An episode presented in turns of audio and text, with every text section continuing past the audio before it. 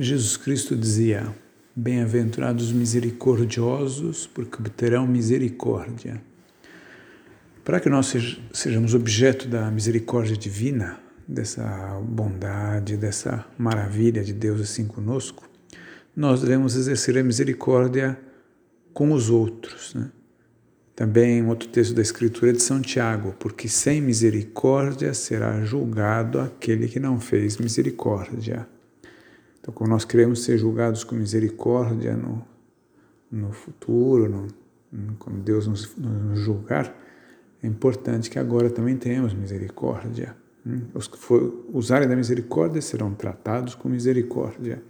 Isso significa que nós não podemos apenas ser justos assim com as pessoas, tratar das coisas em estrita justiça. A justiça é boa, é muito importante, mas não basta. Né?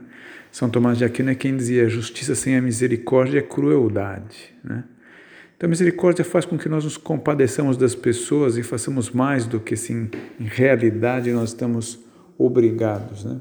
É dar uma, justa, uma ajuda extra lá em casa, você vê que as coisas estão atarefadas, vamos fazer um pouco mais, vamos, né, do que era estrita obrigação é dar uma ajuda para uma pessoa, uma colega que está com uma dificuldade num assunto, numa necessidade, numa matéria que está estudando, é, dar uma informação para uma pessoa que a gente vê que está meio perdida, assim, é, na rua, no metrô, é saber compreender, desculpar, perdoar as pessoas com quem nós convivemos. Né?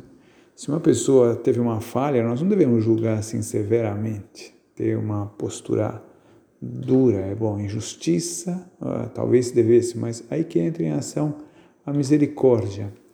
Não é verdade que nós ficamos felizes quando somos tratados assim? É, quando a gente vê que a gente mereceria talvez uma reprimenda, uma bronca, mas nos compreenderam, né? Quando a gente mereceria um trato ali, talvez fosse exigente, e nos compreenderam, passaram por cima daquele erro, né? Então, muitas vezes será misericórdia calarmos, quando a gente poderia falar do erro de alguém, daquela pessoa conhecida, de uma pessoa da família que deu uma gafe, de uma pessoa próxima nossa que fez algo errado, que ficou claro o seu erro. Que bom que é quando nós sabemos assim exercitar essa misericórdia com as pessoas assim mais próximas de nós, né? É, ter esse, esse tom misericordioso que fala com depois Deus também nos trate misericordiosamente.